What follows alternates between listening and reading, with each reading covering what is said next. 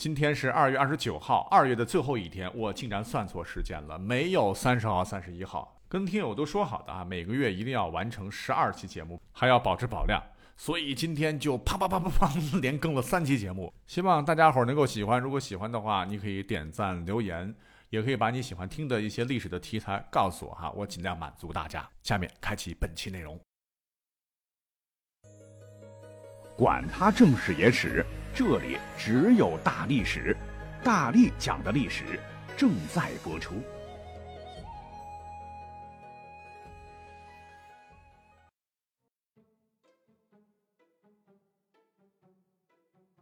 大家好，我是大力丸。今天呢，看了一个笑话，特别搞，哼，跟大家分享一下哈。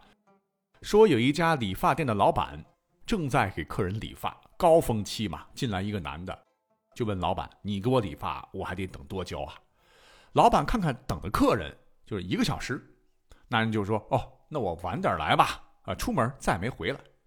第二天，那个男的呢又在高峰期来了，问老板：“你给我理发还得等多长时间？”老板又看了看等的客人，回答说：“两个小时。”男的说：“哦，那我晚点再来。”哎，又走了，还是没回来。第三天的男的还是选择高峰期来了，问了同样的话。老板，你给我理发，我还得等多久？老板回答：还得三个小时。那男的又说：哦，那我晚点来吧。又又走了。老板觉得很奇怪，让徒弟就跟踪一下，看看什么原因。怎么每回都问多久，后来就不来了？那过了好一阵儿，徒弟回来了，老板就问什么情况？徒弟支支吾吾的半天不说话。老板好奇呀，怎么了？你快说呀！徒弟这才小心翼翼地说：他。他去了你家了，还还是嫂子开的门老板大呼一声：“我擦！”剪刀都扔了哈，撞门飞奔而去。这是一个多么痛的领悟啊！其实被戴绿帽子的事儿，从古至今那是频频发生。甭管是皇宫大内、豪门大户，还是百姓人家，也时常有绿帽子的笑谈传出。我之前做过一期史上最强绿帽子王。哎，其实呢，这顶桂冠到底花落谁家，一直以来从未尘埃落定，因为几千年来强劲的竞争对手太多了。因为节目篇幅有限嘛，咱们今天呢就随便挑几位来聊聊哈。我们先看在上古的时期啊，有位大神，据说那是绿帽王者，因为他的每顶绿帽都改变了历史。他就是传说中三皇五帝名列第三的皇帝的曾孙帝喾。帝库同志，那是一个高尚的人，一个纯粹的人，一个有道德的人，一个脱离了低级趣味的人，一个有利于人民的人。纵观其一百零五岁短暂的一生，他绝对是一位恩惠雨露、照民成福的帝王，是订立节气、改善人民生活质量、迁都亳，避免了部落受洪水侵袭，还彻底消除共工余部，深受百姓爱戴。在位七十年，天下大治，人民安居乐业也。可能是因为基因太优秀了哈，他四个老婆给他生了四个儿子啊，这四个儿子后来个个那都是牛叉人物，老大智，老二气，老三气，老幺叫放勋。我说完这些名字，你可能都没听过是吧？其实我一讲他们的事迹，哎，你或许会恍然大悟，哦，原来是他们。咱们先说老二气，他其实呢就是大名鼎鼎的后稷。江山社稷的稷，乃是大周王朝的祖先，也是我国的农耕始祖、五谷之神。那他名字起初为啥叫契呢？他老妈江源曾经自称，有一次郊外游玩，曾看到过一个巨人的脚印，大小远胜常人。正疑惑间，顿觉一股暖流在气海泉涌，浑身上下一阵阵震颤啊，说不出的畅快和舒坦。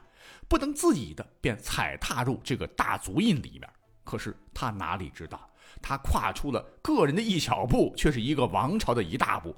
这个脚啊，刚刚套进巨人的足印顷刻间，江源就感到腹中竟然微动，似有胎儿动作一般。他是又惊又怕又无可奈何啊，只得十月后产下一子。估摸着地库，你看人家英明神武，对老婆这样的描述的故事呢，还是有点辨识力的哈。这没那个啥，竟然生了娃，这不是无性繁殖吗？看着老公不信啊，江源呢就觉得这个儿子可能是妖啊，就把他抛弃在狭窄的巷子。可神奇的是，小巷里边牛马都避着走，不敢踩。想丢到树林当中，哎，正好有一堆人在那儿伐木啊，不好下手。丢到结冰的水渠上吧，居然有飞禽用羽翼呵护这个婴儿，被丢弃了三次都不成功。江源赶紧回报老公，地库同志就觉得，看来这真是天意呀，便将孩子收养于名下，视为己出，取名为弃，抛弃的弃啊。这是老二，老三呢也叫弃，同音不同字。气的老妈叫简狄，人家这个故事更神奇啊，比刚才讲的那个更能自圆其说，因为他有目击证人。说他在成为地库媳妇儿之后呢，地库很宠爱她，可愣是两年多没有怀孕。一年，地库带着她重回故乡，他老妈看女儿久未有喜，也很焦急，就带着她去女娲娘娘庙烧香求子。在路过玄丘的时候。简狄顽皮的妹妹剑疵就怂恿姐姐一起下到山丘下的玄池去泡澡，两个人那都脱光了，正在洗浴的时候，忽然一对燕子是双双飞来，竟在池子里裸露的石头上产下了一个鸟蛋。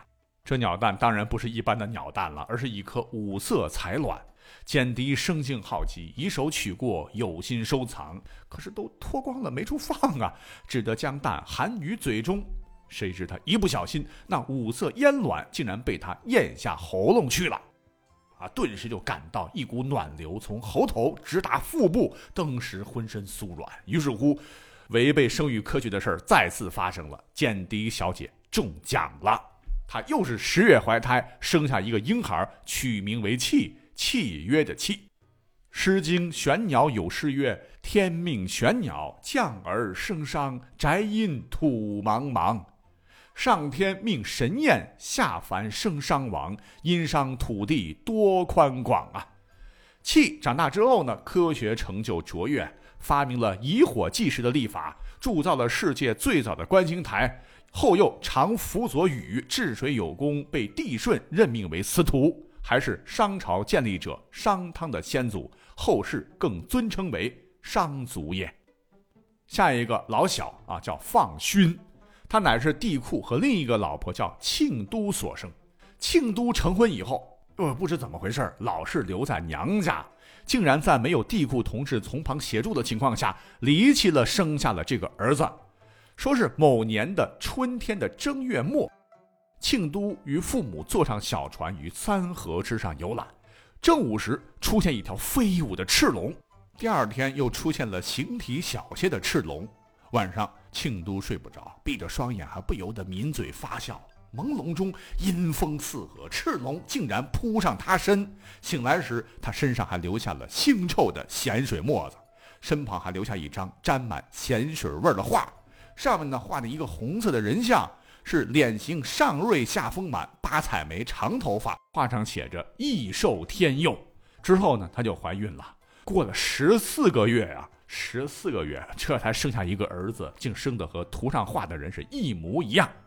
那这个时候，孝子帝库的老母亲却在这时去世。帝库为母亲的去世都哭成泪人啊！之后为母亲一连服孝三年，完全顾不上庆都和儿子的事儿。庆都呢，就带着儿子住在娘家，直到把儿子抚养到十岁，才让他回到了父亲帝库的身边。要说起来，这个娃的成就可能更大一些。十五岁封为唐侯，号为陶唐氏。二十岁正式即位，建立了古唐朝，定都平阳，是团结亲族、联合友邦、征讨四夷、统一中原。富而不骄，贵而不疏。主政期间呢，派鲧治水，制定历法，整治百官。在位七十年时，遍访天下贤士，得到大顺，并把地位传给了舜。他也是我们非常熟悉的中国上古时期部落联盟首领尧。好，说到这儿，四个孩子说完了仨哈，那老大智呢？诚挚的智，他老妈怀他的时候又编了不不不不不，又碰到了怎样神奇的故事呢？结果是，木有啊，他老妈常仪倒是一个非常安分的人哈，生活行为上没有任何的不良记录。智是他和地库自然交合生下的孩子，地库八成也晓得，可能这娃才是亲生骨肉啊。那么等帝库老了以后呢？为了从这四个儿子当中选定一个接班人，他是煞费苦心，决定采用龟壳占卜的方法，亲自在四个龟壳上画上墨，用刀亲自是刻了记号，有没有动手脚，那就不知道了啊。照四个儿子年龄的长幼为先后，看看谁能成为天下之主。结果了不得了，第一个龟壳占卜的结果是恭喜老大将来必定富有天下。第二个龟壳占卜的结果也是恭喜老二将来必定富有天下。啊，第第三、第四个也是这样，四子竟然皆有天下，这可是从古所无的盛世啊！大臣们都纷纷拍马屁，还是帝的仁德超迈千古，才能如此啊！可是这老大只能有一个人来当哈，帝喾便说：“这样吧，朕本意想挑一个人而立，现在既然四人皆有天下，何不妨以此为序，先立的志，然后再兄终弟及，亦是一个方法。汝等以为何如啊？”百官都说道：“即是，即是。”于是，乙状大事算是了结。估摸着帝库当时想：“哎，这四个老婆那都是出身于四大部落，接班人这事儿啊，谁也别得罪。可是老大才是我的种啊！哎，就找了个说辞，让亲生骨肉继了位。过了些年，帝库死了之后呢，智就顺利顶了班，当了老大，封异母弟弟放勋为堂口。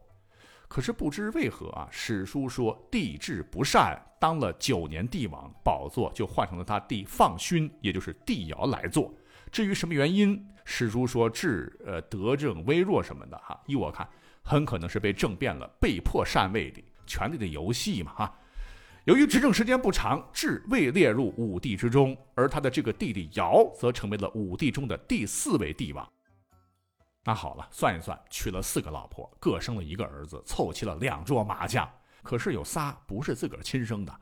你从现代生物学角度来看，要么是被戴绿帽子了，要么就是基因突变可以无性繁殖了，或跨物种繁殖了。可后两种是个人类能相信吗？哎，我想帝喾应该是相信的，不信也得信的，日子还得过。可他心中一定不时的会悲痛的呼喊：“情何以堪，情何以堪！”哎，我突然想到一首经典的歌曲，可能比较符合当时帝喾的心情。情何以堪，泪两行；情何以堪，梦两断。谁说白头偕老就是完美？谁说两情不渝就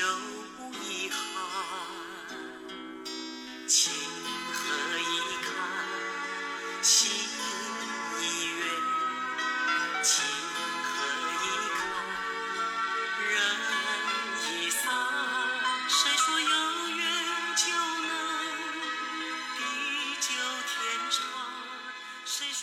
但莫要这么悲观，绿帽子榜单历史上还有不少强中好手。篇幅关集，我们下期再。